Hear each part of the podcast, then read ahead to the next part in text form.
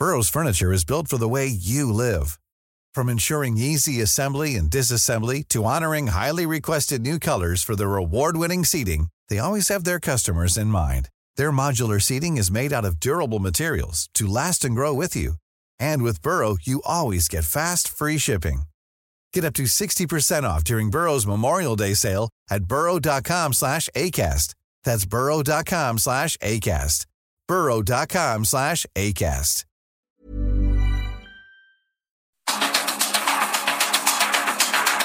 Expertos se reúnen para debatir, desmenuzar a la noticia y a sus protagonistas. Esta es la mesa de opinión de El Heraldo de México y La Silla Rota. Bajo la conducción de Alfredo González Castro y Jorge Ramos por El Heraldo Radio. Iniciamos.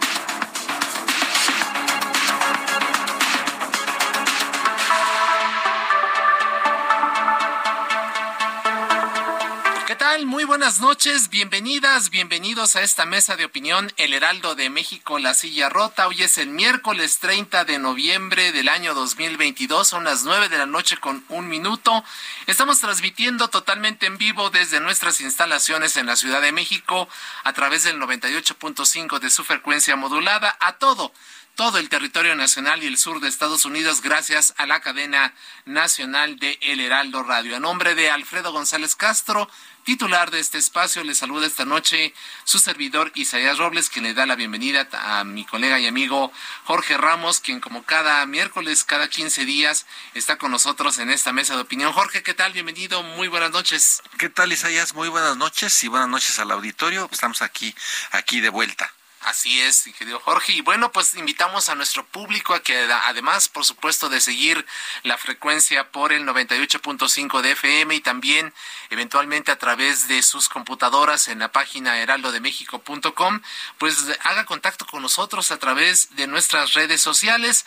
Síganos en Facebook como arroba heraldo radio, en Twitter como arroba heraldo radio guion bajo Jorge, tu Twitter, por favor, recuérdanoslo, por favor. Sí, Jorge Ramos 7773. Así es, Jorge Ramos 773. 7773. 7773. Luego les cuento por qué esos números. Pues de una vez, a ver, Otro día les cuento. Ah, no, es no, es mi fecha de nacimiento y el de mi esposa Brenda Herrera. Ah, perfecto. Le mando saludos. Un saludo, por supuesto, a nuestra querida Brenda Herrera y también a través de mi cuenta en Twitter, arroba isrobles, así que lo invitamos a que sea parte de nuestra comunidad digital. ¿Y por qué no entramos directamente en materia, querido Jorge? Platícanos de qué va la emisión de esta, de esta noche. Sí, fíjate que, eh, bueno, siempre tratamos aquí que abordar temas que sean del interés de los ciudadanos, o que consideramos que debieran ser del interés de los ciudadanos. Fíjate que la Corte está a punto de entrar a un proceso eh, normal de,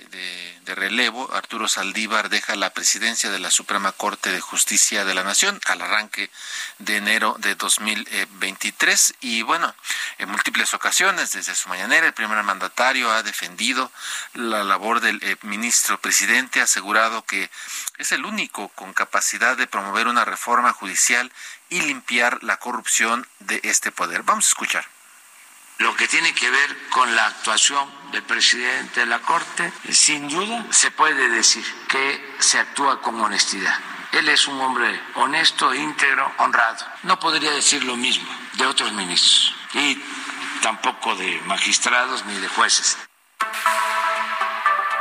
Recordará que desde Palacio Nacional el presidente Andrés Manuel Observador empujó la posibilidad de extender dos años más la presidencia de Saldívar, lo cual fracasó por ser evidentemente pues un quebranto a la Constitución. Pero ¿por qué debe importarnos a todos a todo esto qué está por suceder en la Suprema Corte de Justicia de la Nación? Así es, Jorge. Y bueno, para hablar de este tema vital en la vida del país, Damos la bienvenida esta noche al doctor José Roldán Chopa, él es profesor del CIDE. Doctor, ¿qué tal? Bienvenido, muy buenas noches. Doctor José Roldán. vamos, vamos a tener un pequeño problema ahí con Eva, lo resolvemos en unos minutos más, pero también damos también la bienvenida al doctor Gilberto Santarrita del Departamento de Derecho de la Universidad Iberoamericana. Doctor Santarrita, ¿qué tal? Bienvenido, buenas noches. Muy buenas noches, saludos Jorge, Isaías, a José y a todo el auditorio. Es un honor estar, estar, con ustedes. Al contrario, gracias doctor por estar con nosotros. Y ya está, el doctor José Roldán Chopa ya nos escucha por ahí. Doctor, ¿qué tal? Bienvenido, buenas noches. Qué gusto saludarlos.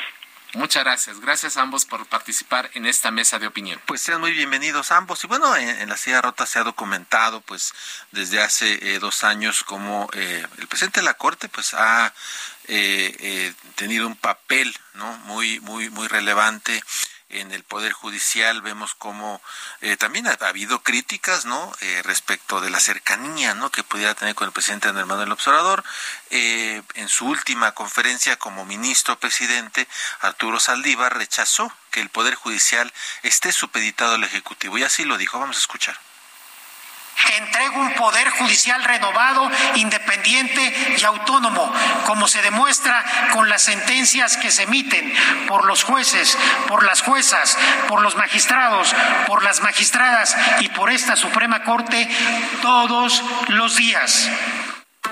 Bueno, pues ahí está lo que las palabras del ministro presidente Arturo Saldívar y preguntar, eh, doctor José Roldán, profesor del CIDE, eh, ¿Cuál es la ponderación que tendrías de Arturo Saldívar frente a estos estas críticas que se le han hecho? ¿Cómo, cómo lo ponderarías? Bueno, eh, sin duda el, el cargo de presidente de la Suprema Corte de Justicia de la Nación no es un no es un papel y no es un rol nada sencillo. Eh, y por supuesto en el contexto en que vivimos, en el que hay un presidente de la República que tiene un gran poder y que tiene sus propias formas no ortodoxas de relacionarse con los poderes, mucho más. Eh, yo creo que ese es el contexto del que tenemos que valorar al, al periodo del ministro Saldívar, pero creo que en ese sentido, y al menos con una reacción inmediata, creo que terminamos con un saldo negativo en términos del equilibrio y balance de los poderes. Y por supuesto, el ministro Saldívar ha tenido una responsabilidad eh, fuerte en ese decremento en la capacidad de la Corte en poder cumplir con su contrapeso, porque el presidente no solamente de la Corte, no solamente tiene una función al interior, sino que también tiene una función de interlocución, de ser el representante, el vocero y por supuesto de ejercer un conjunto de facultades al interior de la Corte y al interior del Poder Judicial que son relevantes. Y creo que lo que, lo que tú mencionas al inicio eh, se corresponde con la realidad. De manera expresa, el, el presidente Saldívar ha referido la cercanía, la simpatía, el, el compartir eh, determinados aspectos que tienen que ver con las concepciones del Estado y creo que eso ha afectado el, el, rol de independencia que debe tener el presidente y que forma parte de la apreciación general de la Corte. Y creo que eso también se siente al interior del Poder Judicial. Eh, creo que en momentos clave el presidente Saldívar ha perdido la oportunidad de, de, de hacer voz ante los acosos del poder presidencial y que por supuesto van haciendo mella. Me quedo con ese primer comentario. Así es, muchas gracias, eh, doctor José Roldán Chopa. ¿Cuál es el balance de estos cuatro años de la gestión del ministro Saldívar como presidente de la Corte, doctor Gilberto Santarrita del Departamento de Derecho de la Ibero? Muchas gracias. Eh, bueno, yo coincido, coincido en parte en el análisis de mi colega, eh, pero yo también veo eh, desde el punto de vista eh, estrictamente jurídico, que también han habido pues importantes avances, eh, sobre todo en materia de eh, los derechos de las mujeres y los derechos de eh, los colectivos, de las minorías, eh, pues etcétera. No, digamos, eh, se han emitido, por ejemplo, quiero decir, por parte de la Corte y por el, por el Poder Judicial Federal, los tribunales colegiados sobre todo, pues se han emitido eh, jurisprudencias, tesis eh, muy importantes, por ejemplo, en materia de legítima defensa con perspectiva de género, eh, donde la mujer ya no tiene que aguardar a que eh, el agresor la esté efectivamente eh, poniendo en riesgo su vida para poder defenderse. En defensa de sí misma o de sus hijos, ¿no? Solamente por citarles un ejemplo, ¿no? También pienso que eh, el presidente de la Corte, al tener también bajo su mando el, el Consejo de la Judicatura, pues también se ha trabajado, se ha trabajado en eh, tener un poder judicial pues más pulcro. El problema, que es yo creo el mismo problema que tiene el presidente López Obrador, es que me parece que quieren hacer cambios de raíz sobre temas que son eh, pues que son añejos, si me permiten el, el término. No, eh, no es la primera vez eh, y eso es algo una opinión totalmente personal que yo encuentro un poder judicial eh, donde hay un verdadero esfuerzo por eh, mejorar la institución no tienen un eh, por ejemplo un eh, tema de tolerancia cero a determinadas formas de violencia y acoso al interior del poder judicial eh, y en la parte política me parece que Saldívar también ha operado para detener algunas barbaridades jurídicas que querían eh, echar a andar sobre todo el, la bancada o la, la, facción de Ricardo Monreal y que entre otras barbaridades han llegado a coquetear con la idea de acabar con el auto de vinculación a proceso en el sistema penal acusatorio, quitándole absolutamente todo el sentido al derecho de la defensa. ¿Con qué argumento? Con el argumento, y con esto termino, de que eh, esto genera un mayor índice de impunidad. ¿no? Entonces, este es un primer balance, eh, eh, queridos compañeros.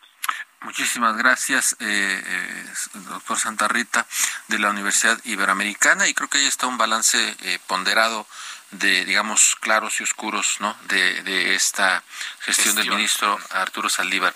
Y el, la siguiente pregunta, el siguiente tema eh, tiene que ver con que pues las y los ministros elegidos por el Senado a propuesta de López Obrador son eh, Juan Luis Gutiérrez Alcántara en 2018, Margarita Ríos Farjat en 2019, Yasmín Esquivel ese mismo año y Loreta Ortiz en 2021. También es sabido que había varios ministros que no eran eh, vistos con buenos ojos, incluso desde poco antes de que López Obrador asumiera la presidencia de México en, en diciembre de 2018. A quien podemos nombrar sin error es a Eduardo Medina Mora, claro. quien pretendían desaforar, aunque él optó por entregar la plaza. Eso ya se ha documentado de manera muy clara. Eh, doctor José Roland Chopa, profesor del CIDE, te ¿a quién ves como probable para relevarlo o si veríamos una primer ministra presidenta de la Corte?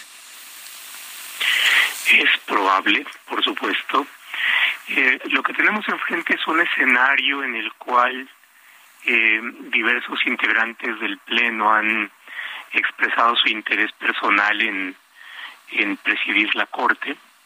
Eh, no es un secreto porque lo ha hecho público la ministra Norma Lucía Piña, por ejemplo, pero también algunos otros ministros, sea en público o en privado, han expresado su intención de serlo. Eh, y bueno, pues esto, por supuesto, en la medida en que es una elección que se da al interior de la Corte, tendrá que ser alguien que tenga la, la posibilidad de nuclear el mayor número de votos en su favor y eso implica pues un ejercicio de cabildeo, de convencimiento y demás.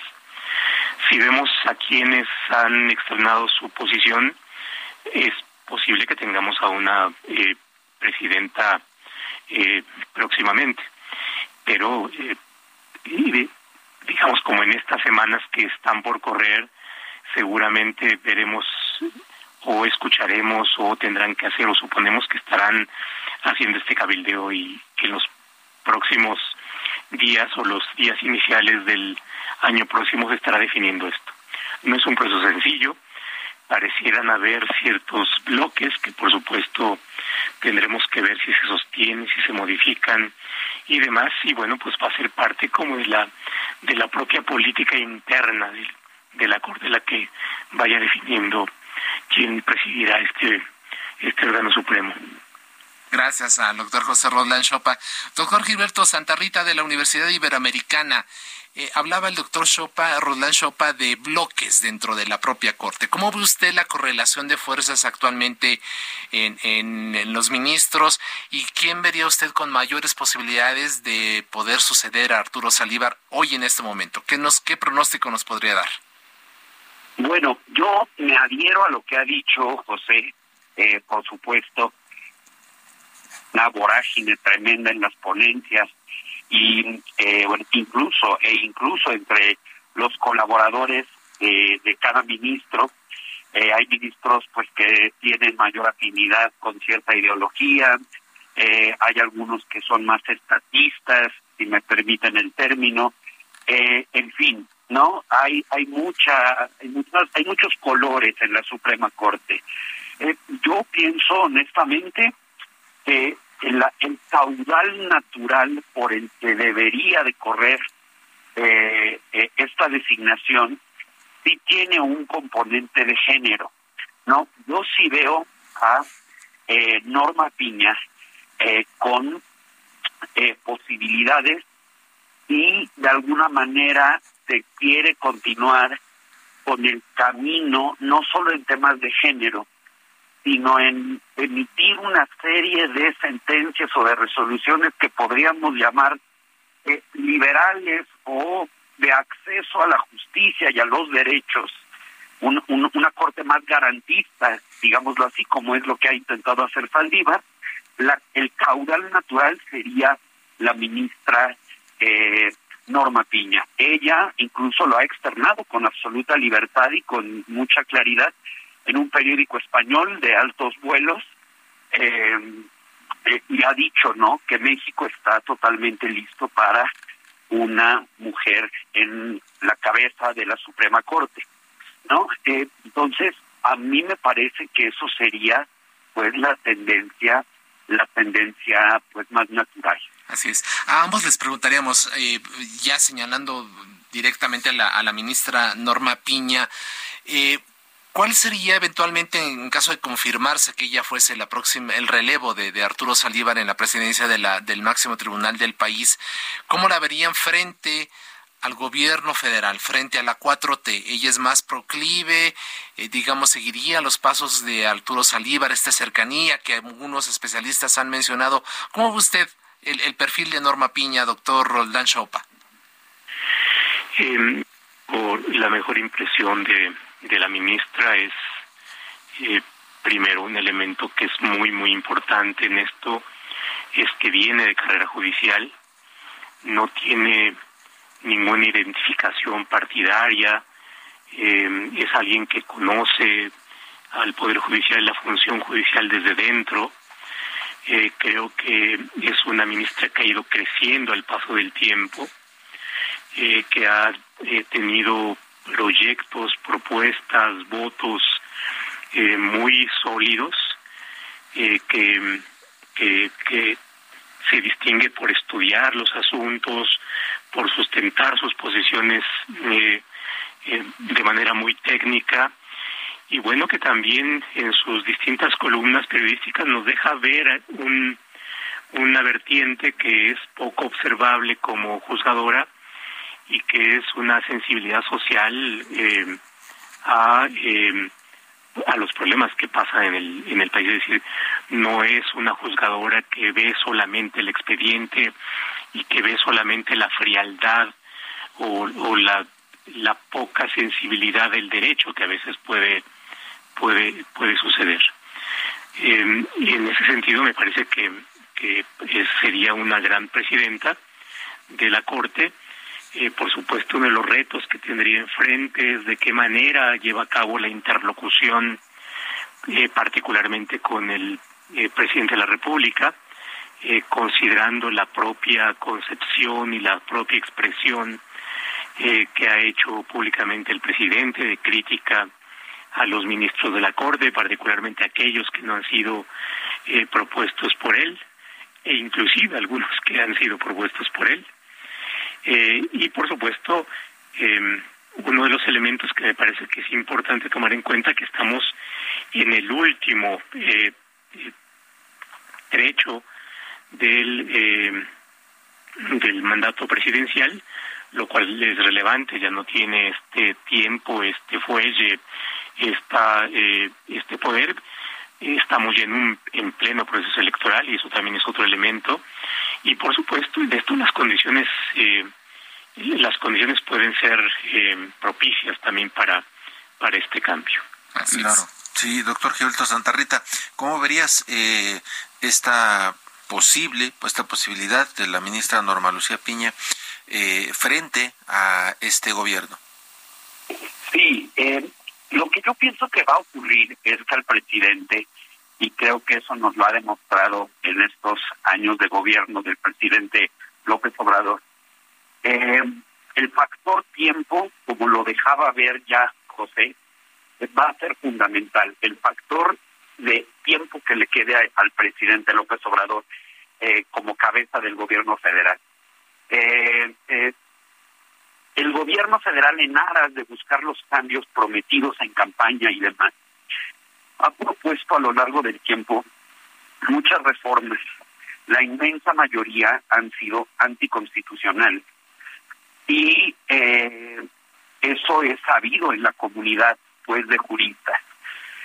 entonces, la ministra o el ministro que llegue va a tener que poder sortear esta urgencia y esta eh, posibilidad de que políticamente no se llegue a los acuerdos eh, correspondientes y se sigan proponiendo reformas aceleradas por esta hambre que tiene, si me permiten la expresión, el presidente de la República, pensando que actúa de buena fe, eh, esta hambre de cambio y ahí es donde, donde el presidente o la presidenta de la Corte va a tener que jugar su ajedrez político, ¿no? Ir más allá de lo netamente jurídico, porque desde mi perspectiva, tanto el puesto, por ejemplo, de fiscal general de la República como el de presidente o presidenta de la Corte, son puestos que también tienen un elevado componente político.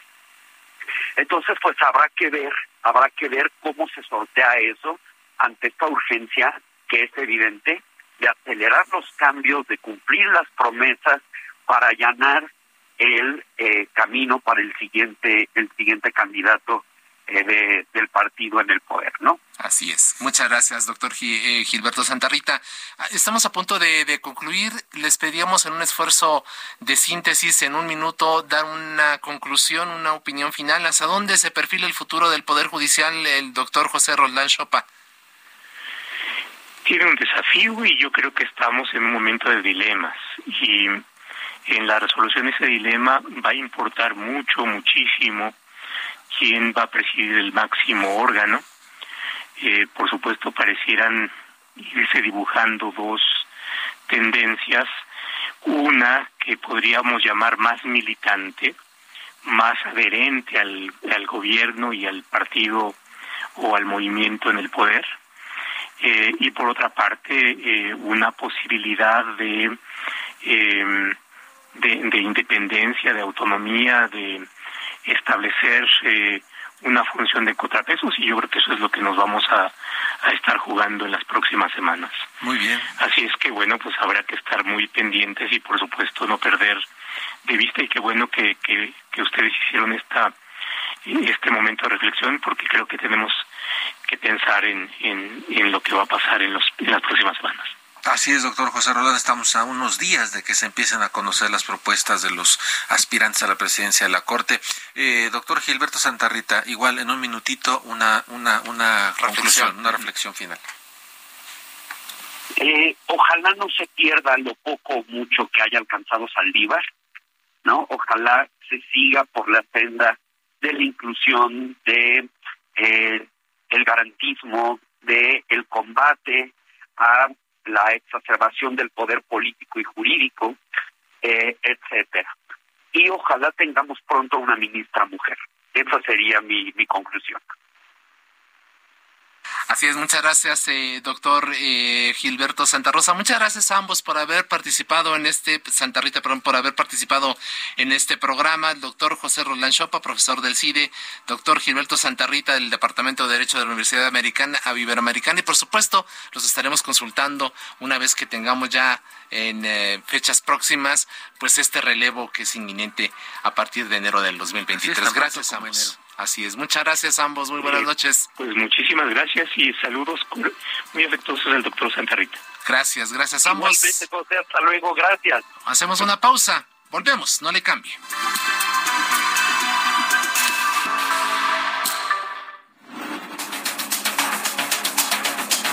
Regresamos con la polémica y el debate después del corte. No se vaya. Esto es Mesa de Opinión, El Heraldo, La Silla Rota.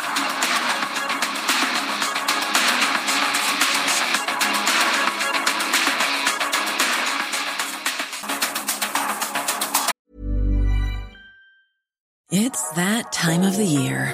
Your vacation is coming up. You can already hear the beach waves, feel the warm breeze relax, and think about work. You really, really want it all to work out while you're away. Monday.com gives you and the team that peace of mind. When all work is on one platform and everyone's in sync, things just flow wherever you are. Tap the banner to go to Monday.com.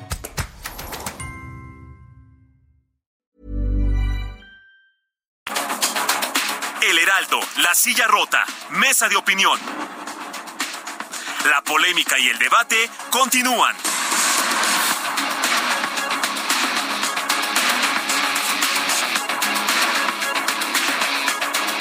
Maestro, ¿cuál es el secreto para cubrir mejor? El secreto está dentro. ¿Dentro de mí, maestro? No, dentro de este empaque de aplanado Cemis. Sé un campeón con Cemix, que te ofrece la mayor variedad en adhesivos para instalar pisos y en estucos para aplanar paredes. Adhesivos, estucos y boquillas Cemix. Bien pegado, bien seguro. Adhesivos, estucos y boquillas Cemix. La mejor alineación para tener un acabado de campeonato. Presenta. Después de consumarse el fracaso de la eliminación de la selección mexicana, el ahora exdirector técnico del cuadro nacional, Gerardo Martino, dijo durante la conferencia de prensa que su contrato había expirado en cuanto el árbitro inglés que dirigió el duelo entre México y Arabia Saudita había señalado la finalización del partido. De esta manera, se ha consumado el fracaso global para la Federación Mexicana de Fútbol, luego de que los equipos representativos de nuestro país no calificaron ni en hombres ni mujeres a los Juegos Olímpicos de París ni al Campeonato Mundial Sub-20 de Indonesia 2023. Algo que llamó la atención es que prácticamente nadie sabía que aunque Arabia consiguió anotar al minuto 90 más 3, la selección seguía necesitando un solo gol para avanzar, pues aunque quedaba igualada en diferencia de goles, el siguiente criterio de desempate con Polonia era el número de goles anotados, por lo que de haberse logrado el tercer tanto, México habría calificado. Este rotundo fracaso regresó casi 50 años a la selección nacional, que no había sido eliminada en una fase de grupos desde Argentina 78, pero además habrá que sumar las derrotas de México ante Estados Unidos en la eliminatoria, la Copa de las Naciones y la Copa Oro, algo que no sucedía hace casi 30 años. Soy Edgar Valero y lo espero mañana aquí en el Heraldo Radio, en Los Profesionales del Deporte a las 4 de la tarde. Muy buenas noches. Obtén acabados de campeonato con el mejor equipo, el equipo Cemix. Presentó. Regresamos a la mesa de opinión, el Heraldo de México, la silla rota. Son las nueve de la noche con 32 minutos. Le reiteramos que estamos transmitiendo totalmente en vivo por el 98.5 de FM en la Ciudad de México, que llegamos a todo el territorio nacional y el sur de Estados Unidos, gracias a la cadena nacional del Heraldo Radio. En nombre de Alfredo González Castro, titular de este espacio, le saluda esta noche su servidor Isaías Robles. Y bueno, pues estoy, como siempre, acompañado cada 15 días con la inteligente presencia de mi colega y amigo Jorge Ramos. Jorge, ¿qué tal? De nueva cuenta, bienvenido, muy buenas noches. Pues estamos ya en la segunda parte de, de, este espacio. Hablamos de manera interesante con dos especialistas sobre el relevo en la presidencia de la Suprema Corte de Justicia de la Nación que se dará en eh, la primera sesión del máximo tribunal del, en enero del próximo año, pero que pues ya ya está en marcha. De hecho, en las próximas semanas empezaremos a escuchar las ponencias, las presentaciones de quienes aspiren a suceder a Arturo Saldívar. Así que una plática interesante que acabamos de tener hace unos minutos, Jorge. Así es, las vacaciones en el Poder Judicial van a estar comiéndose las uñas ahí ministros y ministras y jueces y bueno, pero va a estar va a estar interesante y, y es bueno que la que, que la ciudadanía pongamos ojo en ese tipo de, de, procesos porque nos impactan ¿no? en las decisiones que ellos toman. Pero fíjate, fíjate Isaías, que también vamos a, queremos abordar otro, otro tema en esta segunda parte del, del programa de la Mesa de Opinión del Heraldo de México, La Silla Rota. Eh, auditorio, pues, eh, Claudia Sheinbaum, jefa de gobierno de la Ciudad de México, está por cumplir eh, cuatro años al frente de dicho encargo. ¿Qué ha hecho bien? ¿Qué ha hecho mal? ¿Y qué resta? Y bueno, pues para, para hablar de, de, este tema también muy importante que nos, eh, nos toca especialmente a todos los quienes vivimos en esta gran ciudad, damos la bienvenida a Tania Lario, secretaria general del PRI, diputada del Congreso de la Ciudad de México. Diputada Tania, bien, bienvenida, muy buenas noches.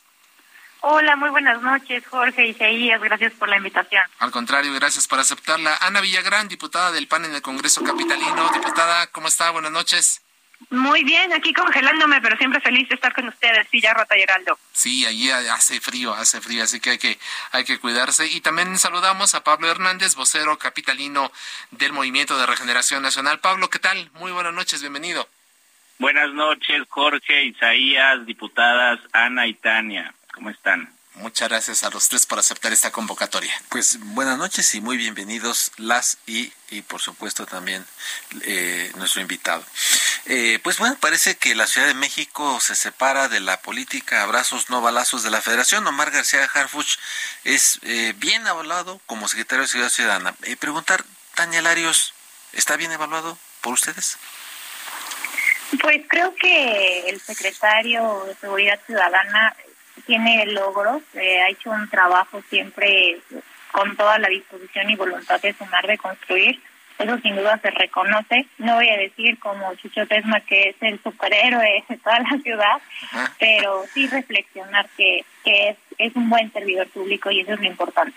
La Ciudad de México, en, datos eh, sobre seguridad, eh, tiene cifras eh, mejores que antes con respecto al año pasado. Por ejemplo, de enero a septiembre de este año hubo un total de 22.234 delitos registrados, 50% menos que el mismo periodo en el 2019. Pero lo que hemos visto eh, han sido casos eh, que se han vuelto mediáticos, que han sido muy fuertes, que nos hacen reflexionar de las cosas eh, que pasan en nuestra ciudad que nunca antes se habían visto. Por ejemplo, los casos de feminicidios, eh, en, la Condesa. Eh, también ayer hubo un video que circuló por redes sociales de una balacera de un robo que, que terminó en un homicidio. Eh, delitos ya cada vez más violentos, cada vez eh, nosotros eh, no pensábamos que eso pudiera ocurrir en nuestra ciudad y sin embargo están repercutiendo. Inclusive un video de hace semanas donde estaban tranquilamente aprovechando eh, una contingencia eh, vehicular y estaban asaltando casi casi coche por coche grupos delictivos.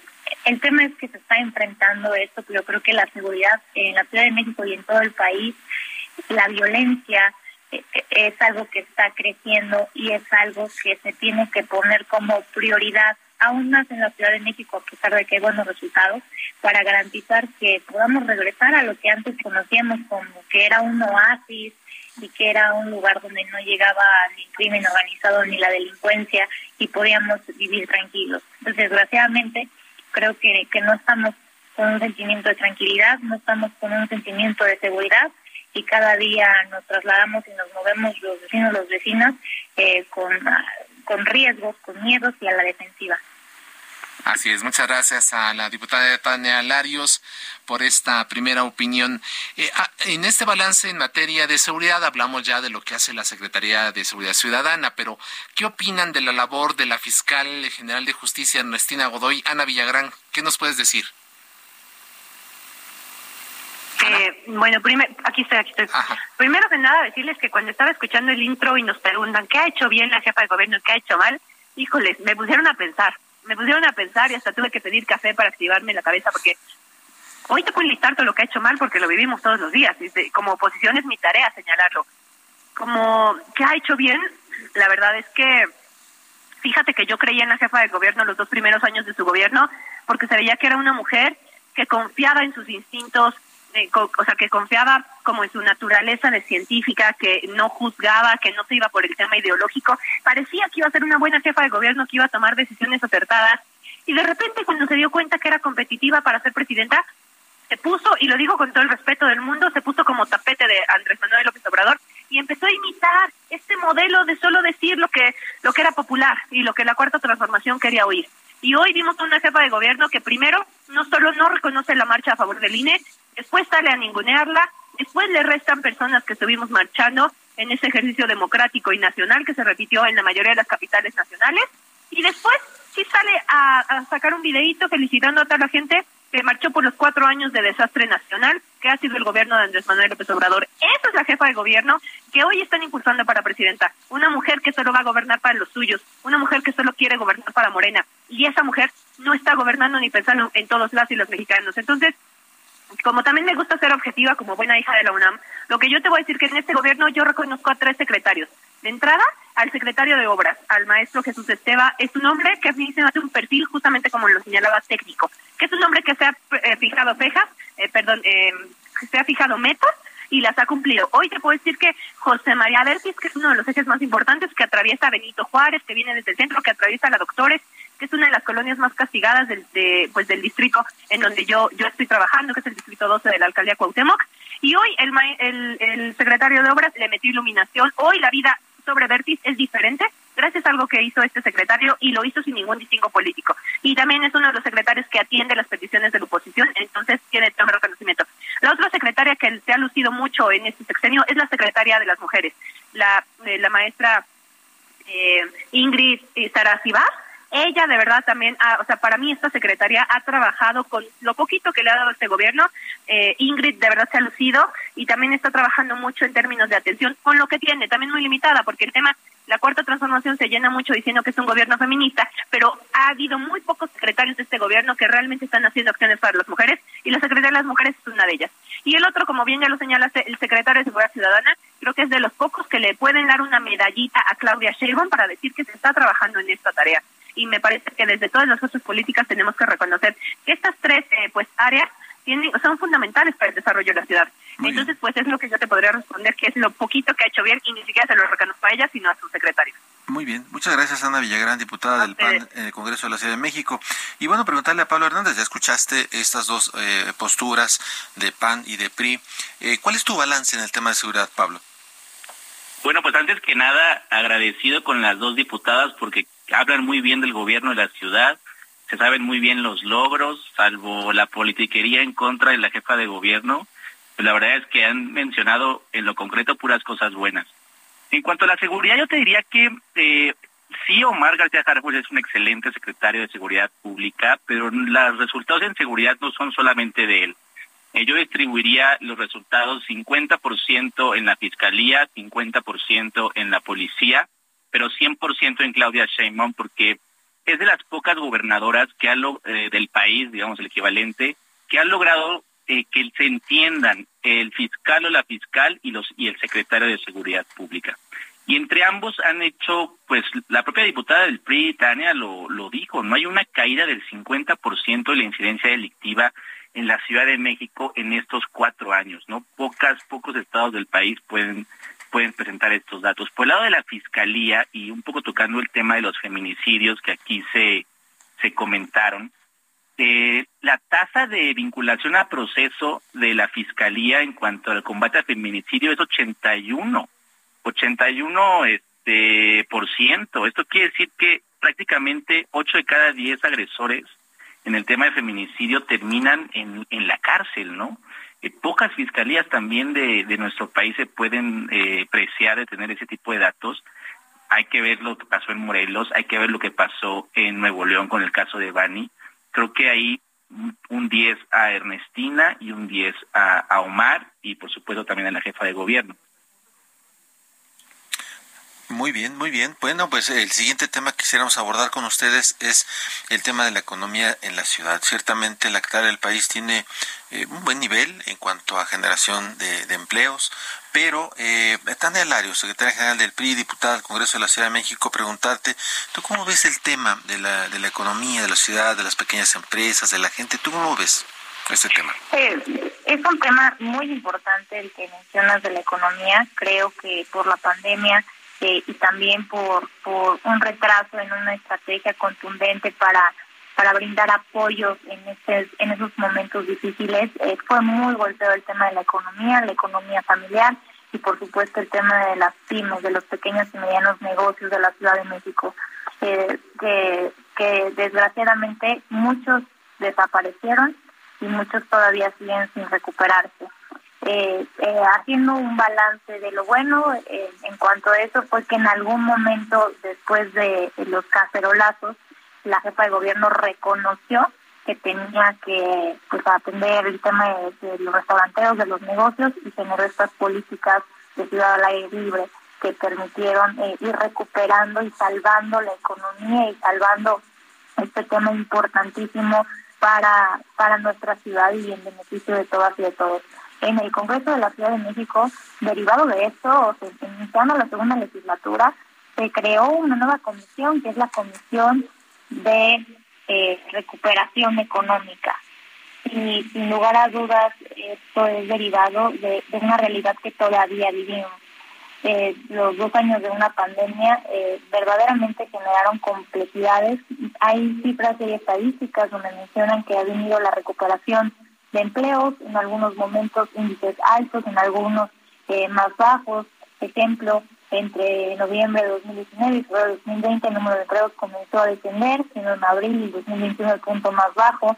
Eh, empleos formales se contabilizaron únicamente en 3.200.000 empleos y antes eran eh, evidentemente, bueno, han venido creciendo aproximadamente 200.000 empleos para el mes de julio del 2022 creo que faltaron y faltan aún, aún día políticas eh, para apoyar a los pequeños y medianos eh, empresarios, a los emprendedores, a los jóvenes que tienen estas condiciones laborales eh, precarias y, marginadas que necesitan salir adelante. Y sí hace falta un gobierno que invierta y que, y que diseñe programas incentivos para que podamos cada día tener eh, nuevas eh, formas de negocio que permitan tener una forma de, generar esta economía familiar que es indispensable para el bienestar social. Eh, creo que hay que reconocer también pues la, inflación que vivimos, el alza de los precios en todos los ámbitos, por sobre todas las cosas en la canasta básica y pensar cómo cómo se puede apoyar a, la economía familiar. Creo que hay, hay cosas que, que el gobierno de la Ciudad de México bien puede decir. Eh, vamos a ponerles pausa hasta que sigamos con esta recuperación y con esta reactivación económica que es fundamental y se tiene que lograr. sin lugar a dudas creo que hay oportunidades, pero sí se necesita mayor voluntad y que esa voluntad venga acompañada no solo eh, de buenos deseos, de buenos comentarios, sino de un plan estratégico diseñado con, un, con una cantidad eh, específica para la reactivación económica. Claro, gracias, diputada Ana Larios. Ana Villagrán, diputada del PAN, ¿cómo ves a Claudia Sheinbaum? ¿Ha logrado dar resultados positivos en el tema de la economía de los capitalinos? la verdad es que no. O sea, es decir, yo he visto que la política, la política económica de la cuarta transformación, pues es solo generar cero inversión pública y es destinar más y más y más eh, pues dinero público al tema de programas sociales. Y cuando yo digo esta clase de cosas, la verdad la gente lo toma muy mal porque creen que Acción Nacional estamos en contra de la política social y la verdad es que no. Nuestra política es humanismo, humanismo del de Adreras, no el humanismo mexicano que se inventó el presidente para justificar todas sus invenciones. Lo que nosotros, mira, lo que vemos es que la, la economía necesita factores que la reciben, necesitamos creer en nuestra gente. Y como ya señalaba mi compañera la diputada Tania, eh, o sea, la, la, breve o la escueta ayuda que le dieron a, pues a, los pequeños y a los medianos comerciantes fue insuficiente, 15 mil pesos, 50 mil pesos para sobrevivir una pandemia de dos años. Ya después, quizá lo único que puedo llegar a reconocer ahí fue la política de dejar que los restauranteros y los comerciantes que sí pagan impuestos pudieran ocupar eh, la, la, vía pública para colocar allí sus enseres, colocar las mesas, para poder extender su negocio.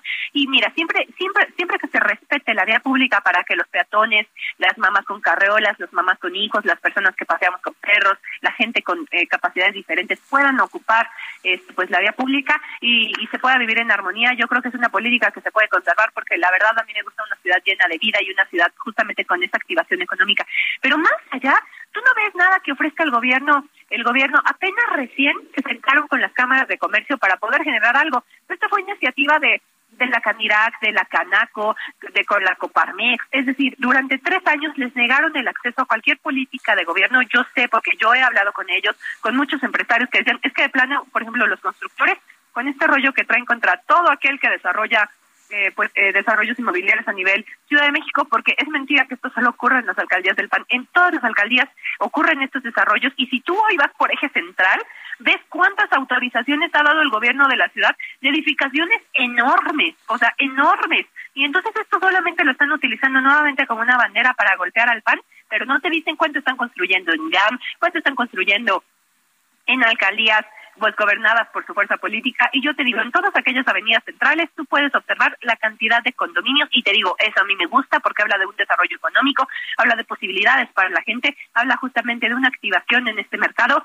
pero eh, yo te lo digo porque platiqué con gente del sector, la jefa de gobierno les negó la puerta durante tres años y es nuevamente cuando ya está enfrente de la puerta presidencial que decide activar este tema. Entonces, de acuerdo a transformación habla mucho de política social, pero poco de lo que la gente necesita, que es empleo y necesita posibilidades de desarrollo. Nada más para terminar un dato. El acuerdo de transformación desapareció el Instituto del Emprendedor. Hoy a las y los mexicanos se les niega esta posibilidad de tener tu propio changarro. Ya no hay nadie que te apoye. Gracias, gracias a la diputada Ana Villagrán. ¿Qué opina Pablo Hernández, eh, vocero de Morena en la Ciudad de México? Eh, ¿Qué podría mejorarse en materia económica para la ciudad brevemente, Pablo? Pues mira, escucho muchas críticas vacías de la diputada Ana Villagrán y además que casi que sin ningún dato duro.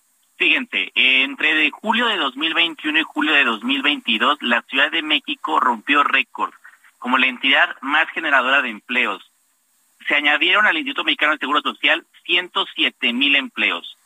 La inversión extranjera directa, número uno, la Ciudad de México en todo el país, recibió 7.900 millones de dólares.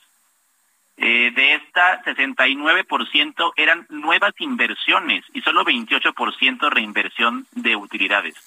Eh, dice que se desapareció el del emprendedor. Bueno, a nivel nacional sí, pero aquí en la Ciudad de México el Fondo de Desarrollo Social, Fondeso, otorgó en 2019 a 2022 145.500 créditos por un monto de 1.536 millones de pesos. Todo esto créditos a micro, pequeñas y medianas empresas. 90% de microcréditos para actividades productivas de autoempleo. Fíjense, nada más en, el COVID para enfrentar la contingencia sanitaria se agregaron mil millones de pesos más para distribuir entre cien mil microempresas afectadas por la falta de actividad económica. Y se dieron créditos, sí, pequeños, pero a muchos pequeños comercios de diez mil pesos a tasa cero y a 24 meses.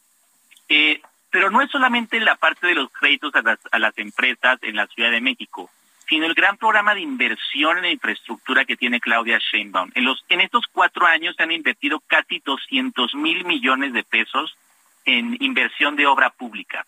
¿Esto por qué es importante? Porque la obra pública genera muchísimos empleos y arrastra muchísimas industrias que venden acero, que venden, este, ¿cómo se llama? Cemento, toda la industria, este, todas estas industrias que generan muchísimos, muchísimos, muchísimos empleos. Sí. Eh, pero no es solo eso, también la política social ayuda al desarrollo económico. ¿Y cómo es esto? En la Ciudad de México cada, cada año está otorgando casi 60 mil millones de pesos en subsidios que van a los bolsillos de las familias más necesitadas de la Ciudad de México. ¿Y qué es lo que pasa con este dinero que reciben? Pues naturalmente la gente con menos ingresos destina todo esto que, que, recibe el gobierno a su gasto corriente. Digamos que prácticamente no ahorran nada de lo que el gobierno les está transfiriendo a través de varios programas sociales. Esto quiere decir que estamos contribuyendo con una demanda agregada de 60 mil millones de pesos cada año que esté en las, en las manos y los bolsillos de las familias más pobres de la ciudad. Y qué bueno que fue la diputada quien lo dijo y no yo. Ella fue quien calificó como gastos pentontos eh, el que, se, que la Ciudad de México cada año a 1.2 millones de niñas y niños les dé en una tarjeta eh, eh, del gobierno de la ciudad 600 pesos, ¿no? O sea, y, y es increíble cómo el PAN le molesta tanto que la gente más pobre tenga un dinerito en su bolsillo para poder salir a comprar en la tiendita de la esquina o en una gran tienda también eh, sus útiles, sus uniformes, comida, lo que sea que las familias decidan gastar. Creo que ahí el PAN nuevamente le da la espalda a las familias más pobres de la Ciudad de México. Muy bien, muchas gracias. Realmente no quisiera eh, y que nos fuéramos sin que eh, con un sí o un no nos contestaran cada uno. Tania Larios, ¿ves posibilidades de arrebatar a Morena en la Ciudad de México en el 2024? Absoluta y contundentemente sí. Muy bien. Ana, Villagrán, Ana Villagrán. Ana Villagrán. Sí, mande. Eh, sí, hay posibilidades o no de que la oposición le arrebate a Morena en la Ciudad de México en el 24. El 2024 lo va a ganar Santiago Tabuada, eso ya no tengan dudas. Lo único que quiero decir al vocero Morena, si vuelve a citarme a mí sin dar la información completa, yo le exijo que lea el tuit completo y que diga cómo descontextualizó las palabras, porque Morena, por eso seguramente no tuvo beca, porque no le da la amplicidad cognitiva para poder decir las cosas como son. Que lea todo mi tuit completo o por favor no me vuelvan a invitar con Estel porque solo miente. Muy bien. Pablo Gómez, ¿retienen eh, Morena en el 24? Pablo Hernández, Pablo que Morena este pasado domingo demostró que en la ciudad es invencible. Muy bien. Perfecto, pues ahí están. Muchísimas gracias a los tres por habernos acompañado esta noche. Gracias a quienes hicieron posible este esfuerzo. por hoy ha terminado. Gracias. Le esperamos el próximo miércoles para que junto con los expertos analicemos la noticia y a sus protagonistas en la mesa de opinión, El Heraldo de México y La Silla Rota.